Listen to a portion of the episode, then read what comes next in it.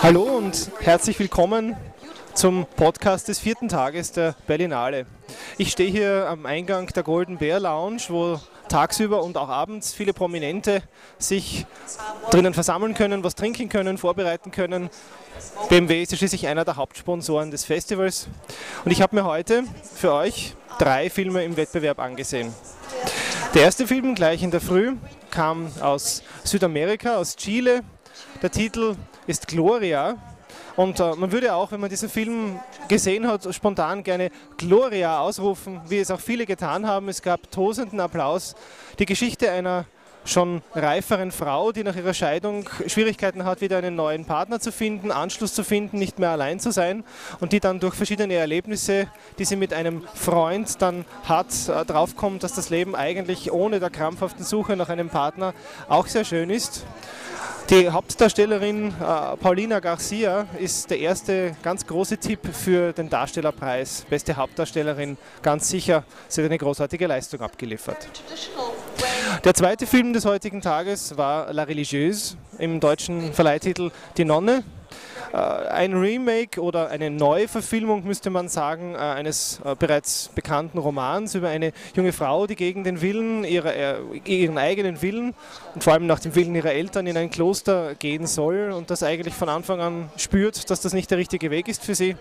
Was diese Frau dann in diesem und in dem anderen Kloster, in das sie verlegt wird, mitmacht, erzählt der Film. Die Hauptdarstellerin Etienne Pauline hat eine wunderbare, sehr einfühlsame und äh, zerbrechlich starke Performance geliefert, die er durchaus auch einen Darstellerinnenpreis einbringen könnte. Im Vergleich mit dem ersten Film des Tages allerdings sicherlich nicht so stark, aber trotzdem beeindruckend. Der Film an sich ist einigermaßen okay, ähm, hat aber keine großen Überraschungen in sich und Isabelle Huppert spielt wie immer mit ausdrucksloser Miene, hat mich nicht überrascht.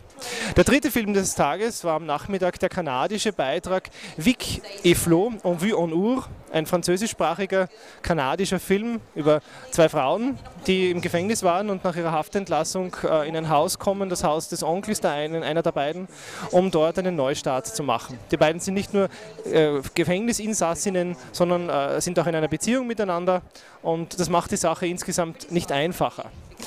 Der Film ist ähm, durchaus interessant gemacht, sehr schön gefilmt, äh, entwickelt sich gegen Ende in eine völlig unerwartete Richtung und geht auch äh, sehr dramatisch zu Ende. Mehr sei nicht verraten. Ähm, insgesamt hat er mich aber eher verwirrt, als dass ich genau wüsste, was ich mit dem Film jetzt anfangen soll. Soweit von den heutigen Wettbewerbsfilmen. Liebe Ankert-Freunde, es freut mich, hier zu sein in Berlin bei den 63. Filmfestspielen, äh, wo ich ja das erste Mal, äh, erste Mal teilnehme. Und äh, ich war gestern Samstag und heute Sonntag hier, habe mir zwei Filme angeschaut. Der zweite Film heute war Lovelace, ein Film mit Amanda Seyfried und Peter Skarsgård in den Hauptrollen über den berühmten Skandalfilm der 70er Jahre Deep Throat wo es darum geht, äh, dass man auch als Zuschauer erfährt, welches Schicksal die Hauptdarstellerin äh, in Bezug auf ihre Ehe bei diesem Film äh, erlitten hat und wie, wie, wie unglaublich und wie schwierig es für sie war, in diese Geschichte hineingezogen zu werden. der Film ist ganz, ganz großartig und, und ja, also würde ich jedem empfehlen anzuschauen und ist für mich ein, ein Favorit. und dann war es natürlich besonders schön, äh, das ganze Filmteam, also sprich die Regisseure äh, und die zwei Hauptdarsteller, sind dann äh, ins, also vor, vor das Kinopublikum getreten, um die, Anfra um die Fragen zu beantworten. Let me ask Peter then, did you know about Linda Lovelace before the project came to you? Yeah. um, exactly the generation. I sort of am. I mean, I'm like, I remember when cable first came on. I was living in Oklahoma, and uh, I think I was 10 years old. the Playboy channel was on, and you could take a credit card and slide it over the top of the cable box and get any channel. I think I saw everything. and this seemed pretty fascinating from the get-go, and I knew that these guys had a really good vision for her, and so it was like it just took one second to figure out this is going to be the next role. And um, I wasn't really scared from then on either. Auch ich habe heute James Franco gesehen und zwar etwas länger als in Loveless, denn er übernahm die Hauptrolle im amerikanischen Melodies, wo er ein Genie mit Zwangsneurosen spielt. Ein Film mit einem recht teilweise avantgardistischen Erzählstil, der aber immer konventioneller wird und eben die Familiengeschichte dieses ungewöhnlichen Menschen porträtiert.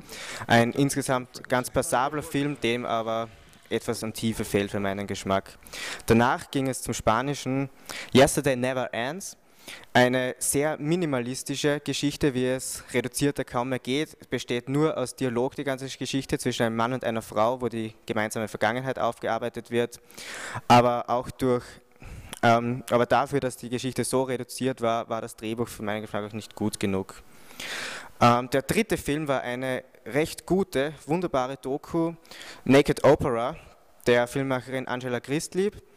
Ähm, ein Porträt eines ungewöhnlichen Menschen, ein, ein steinreicher luxemburgischer Opernliebhaber, der gerne mal junge Männer zu sich einlädt, diese für diverse Dienste bezahlt und der noch dazu todkrank ist und seine ganz eigene Sicht auf das Leben hat. Er lebt gefangen in seiner dekadenten Welt, ist, wird aber wahnsinnig sympathisch porträtiert.